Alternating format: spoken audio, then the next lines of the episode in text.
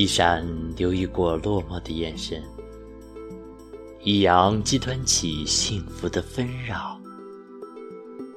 这里是一闪留意电台，你与我共同的后花园。从前、现在、过去了，再不来。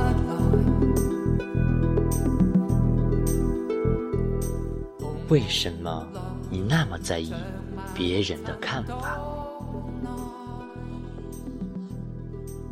说实话，我比较反感过度的心灵鸡汤式的抚慰建议，尤其那种所谓“走自己的路，让别人说去吧，活出你自己”等等诸如此类的建议。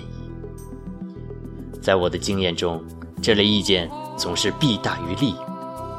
他们只是提供了更好的抗拒机制而已，只是让这个人更有技巧的逃避真相。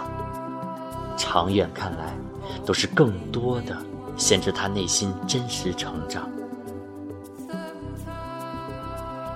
简单来说，人是社会动物，我们会关注自身形象的展示和表达，实乃人之常理。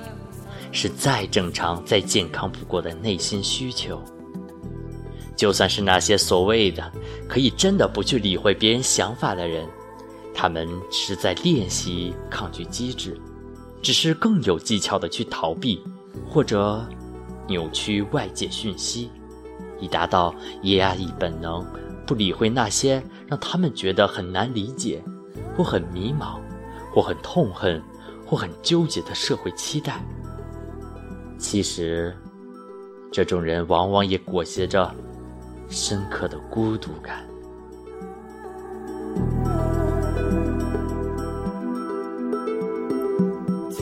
但当一个人关注别人怎么看自己，甚至到了没有自己的程度，他的痛苦是不言而喻的。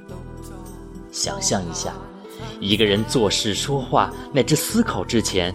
都感到一种无名的压力，或者潜意识层面的压迫感，也就，也就是那种冥冥中觉得自己必须要去选择别人会认可的行为、语言，甚至思想。这种没了自己的状态，反映了人生早期自尊心发展的畸形，也反映了这阶段自信发展的不成熟。一些重要的、必须去深刻探索的问题，可以帮助你弥补这方面的成长缺陷，包括：我是谁？我是怎么样的一个人？我的过去如何定义了我？我现在有多大的力量？如何靠近未来的我？未来的我是谁？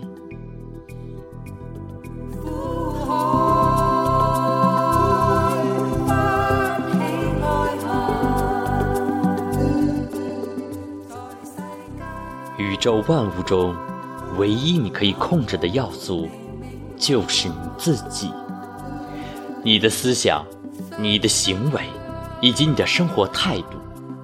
当我们把这些最宝贵的资源搁置不用时，在没了自己的时候，除了焦虑感，伴随着的还有庞大的虚无感、不安感、自卑心。以及脆弱和极端行为倾向。提问者的焦虑心并不少见，这和生活中没有无条件存在的爱有很大关系。先说无条件的爱，很多人自幼感受到的他们父母的爱，其实是有条件的，条件就是你要听我的话，按我的意念学习生活。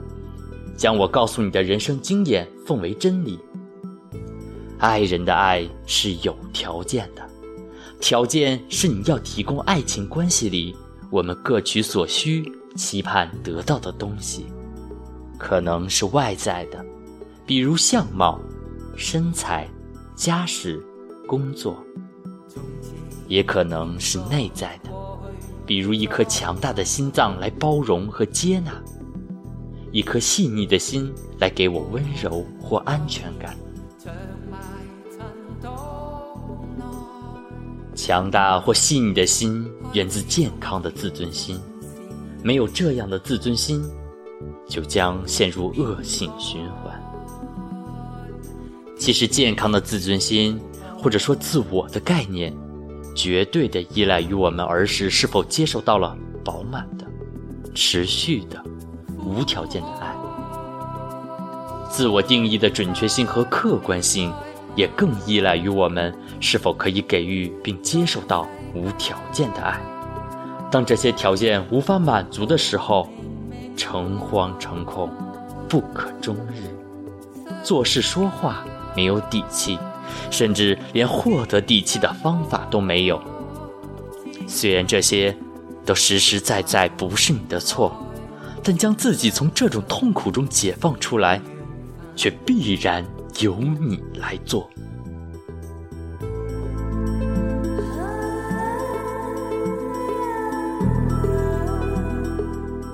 要改善，不得不先从修复伤痛开始。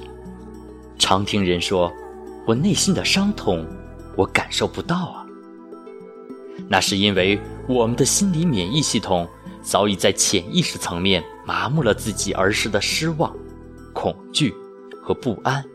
以确保人的生存，重新让这些痛苦感受醒过来，你才可以开始练习修复，练习积极的自我修为。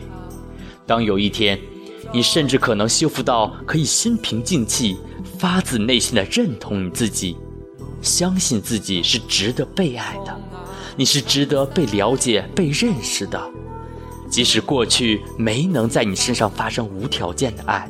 那也真的不是你的错。那一天慢慢靠近的过程，也是你在慢慢学会爱别人的过程。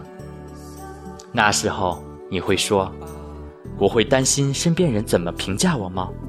当然会啊，但是不会焦虑的，因为我是爱他们的。我希望他们过得好，我爱他们的心，不论他们懂不懂，我是一定知道的。说完这句话，你会笑一笑，温暖如你，都忘了去顾虑，是不是要担心别人会议论你假惺惺。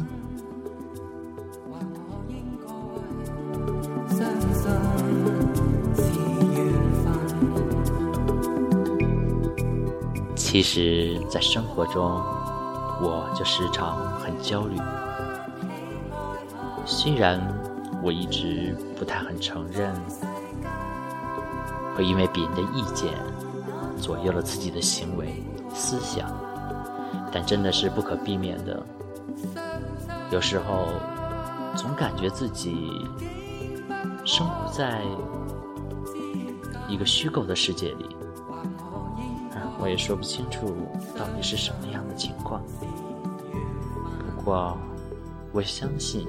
只要你心中有坚持，相信自己所做的一切都不是没有意义的，相信自己每一天都会很开心，相信自己能握住自己的未来，哪怕那么远你看不到，但是只要坚持下去。你一定要给自己方向感，因为我经历过一段很努力的时光。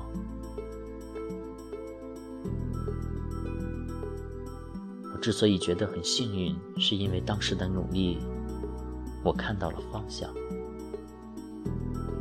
当时是碰运气，但是现在回想看来，那些让你觉得幸福。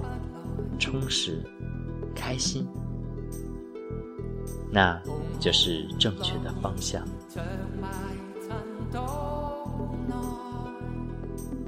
今天的背景音乐是《大话西游》中一生所爱，希望听到今天节目的朋友，